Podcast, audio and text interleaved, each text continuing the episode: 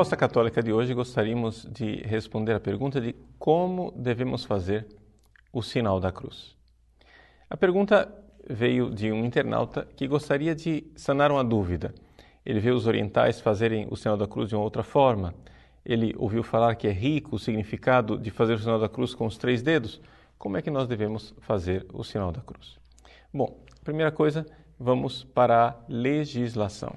Atualmente, a legislação para o Ocidente com relação ao sinal da cruz está contida no cerimonial dos bispos. Se vocês forem abrir o cerimonial dos bispos, na nota de número 81, que está no número 108, vocês irão ler que ali consta uma citação do antigo rito ritual romano para a celebração da Santa Missa e diz assim: Ao benzer-se, volta para si a palma da mão direita com todos os dedos juntos e estendidos. Faz o sinal da cruz, da fronte ao peito, do ombro esquerdo ao direito. E aí vem o sinal quando ele abençoa o povo. Quando abençoa os outros ou bens e outras coisas, volta o dedo mínimo para aquilo que abençoa e ao abençoar estende a mão direita, mantendo os dedos juntos e unidos. Bom, essa é a legislação atual. O problema é que não foi sempre assim. Ou seja, é, nós devemos seguir a legislação principalmente para a matéria litúrgica. No entanto, existem outras práticas devocionais por influência de outros ritos. Bom, vamos então olhar um pouco a história do sinal da cruz. De onde nasceu o sinal da cruz? Existe uma grande probabilidade de que o sinal da cruz seja de origem apostólica, ou seja, que os apóstolos já tenham iniciado a fazer o sinal da cruz. Nós temos, por exemplo, São Basílio de Cesareia, que no seu tratado sobre o Espírito Santo diz no número 66 que existem várias tradições que nós recebemos dos apóstolos e não estão escritas nas Sagradas Escrituras. Ele diz: entre as verdades conservadas e anunciadas na Igreja, umas nós as recebemos por escrito e outras nos foram transmitidas nos mistérios pela tradição apostólica. E aí, mais abaixo, ele diz assim: Antes, por exemplo, para relembrar o que vem primeiro e é mais comum, quem ensinou por escrito a assinalar com o sinal da cruz aqueles que esperam em nosso Senhor Jesus Cristo? Ou seja, o sinal da cruz ali já é colocado por São Basílio Magno no século IV como sendo uma realidade da época apostólica. Nós poderíamos nos perguntar se existe alguma evidência documental de que a coisa seja tão antiga assim.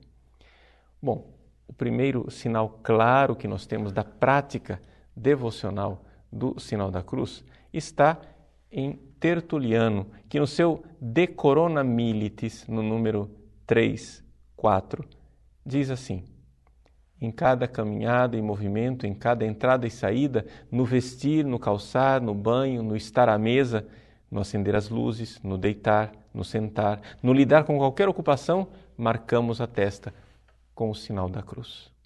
Vejam, Tertuliano está colocando aqui uma tradição, já está dizendo que isto é assim. Nós estamos no ano de 211, mais ou menos.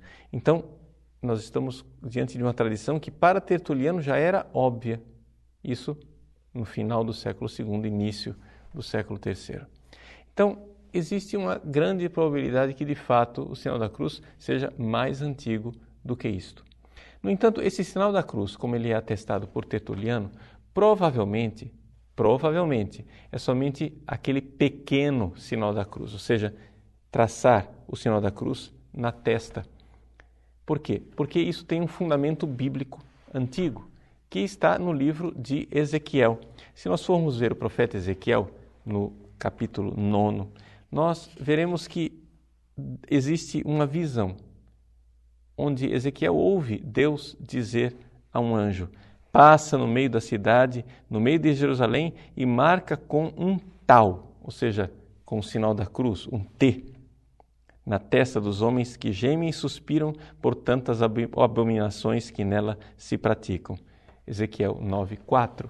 Então, é algo que estava arraigado já na profecia do Antigo Testamento e não demorou para a igreja reconhecer neste tal de Ezequiel capítulo 9 o sinal da cruz de Cristo. Por isso, houve esta prática desde o início.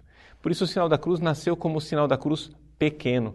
São Gaudêncio de Brécia diz, por exemplo, São Gaudêncio, que foi ordenado bispo por Santo Ambrósio de Milão e morreu mais ou menos no ano 410, que as pessoas faziam o sinal da cruz do jeito que nós fazemos na missa, ou seja, na testa, na boca e no coração. É um texto dele, no seu De Evangelii Lectione Primus, o sermão número 8, onde ele diz assim: Esteja a palavra de Deus e o sinal da cruz no coração, na boca e na fronte. Interessante que ele coloca na ordem inversa daquela que nós utilizamos no nosso rito latino antes de ouvirmos o Evangelho.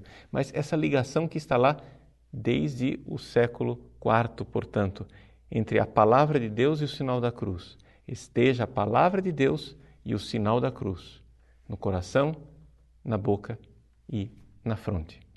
E assim, este pequeno sinal da cruz foi se estendendo ao longo da, do mundo cristão, até que surgiram as controvérsias cristológicas.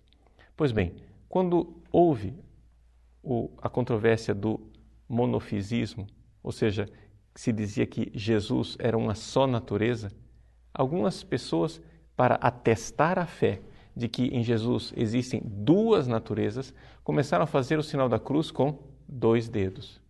Esses dois dedos, porém, para que se fizessem notar, tiveram que teve que ampliar o sinal da cruz. Então começaram a fazer o sinal da cruz de forma mais ampla, para que se notassem os dois dedos.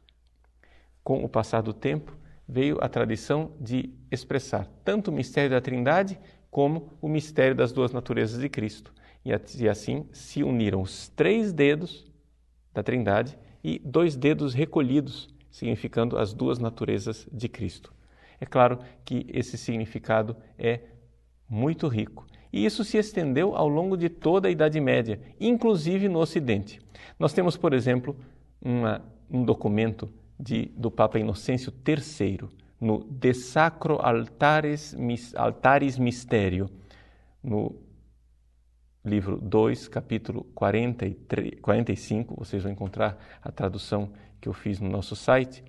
O Papa Inocêncio diz assim: o sinal da cruz deve então ser feito com três dedos, pois ele assinala sob a invocação da Trindade. a respeito da qual, disse o profeta, quem pendurou com três dedos a massa da terra? É uma tradução equivocada da Vulgata, Isaías capítulo 40, versículo 12. É assim que se desce do alto para baixo e da direita, vejam, é o contrário do que nós fazemos. Da direita se passa à esquerda, pois Cristo desceu do céu à terra e dos judeus, o povo da direita de Deus, o Benjamim, né, passou para os gentios à esquerda. E aí o Papa Inocêncio explica a razão pela qual hoje nós latinos fazemos o contrário, ao invés da direita para a esquerda, da esquerda para a direita. Ele diz assim: Alguns sacerdotes, porém, fazem o sinal da cruz da esquerda para a direita, pois devemos passar da miséria, esquerda, ou seja, da condenação, como Cristo, é, da miséria para a glória, como Cristo passou da morte para a vida e do inferno para o paraíso. E por que, que os padres começaram a fazer isso ao contrário? Para que eles assinalem a si mesmos e os outros em uma só direção então o padre abençoava assim. Já que o povo abençoava na direção contrária, ele começou a seguir a direção do povo, frente a frente. O próprio Papa explica: se olhares com atenção também sobre os outros, fazemos o sinal da cruz da direita para a esquerda, já que não os assinalamos dando-lhes as costas, mas apresentando-nos de frente. Então, é só uma questão de perspectiva. Isso é uma explicação para dizer a respeito dessa discordância da esquerda para a direita ou direita para a esquerda. O fato é que já está bem legislado hoje no Ocidente, na legislação litúrgica, nós fazemos o sinal da cruz com a mão estendida e não com três dedos. Essa é a tradição litúrgica e é essa legislação litúrgica. Claro que devocionalmente e privadamente você pode fazer de uma outra forma. No entanto, é bom que na liturgia haja uniformidade. Bom, se existe tanto simbolismo em se falar dos três dedos e dos dois dedos recolhidos, que explicação dar para os cinco dedos abertos? Bom, se estamos nos assinalando com o sinal da cruz, são as cinco chagas de Cristo. E assim nós assinalamos o nosso corpo com as cinco chagas de Cristo, lembrando que saímos da esquerda para a direita, ou seja, daquilo que é a condenação para a nossa salvação. Por quê? Porque exatamente aqui nós temos esta realidade de que Cristo, com a sua cruz, nos tira toda a condenação. Assim, continuemos a usar esse sacramental. O sinal da cruz é um sacramental, seja na sua forma reduzida, seja na sua forma mais ampla. Convém também ressaltar uma tradição dos países de, da Ibéria, ou seja, os países luso-hispânicos, que assinalam o pequeno sinal da cruz, antes do grande sinal da cruz, pedindo a Deus que nos livre do inimigo, com aquela famosa e já conhecida oração pelo sinal da Santa Cruz, livre-nos Deus, nosso Senhor, dos nossos inimigos. Em nome do Pai, e do Filho e do Espírito Santo.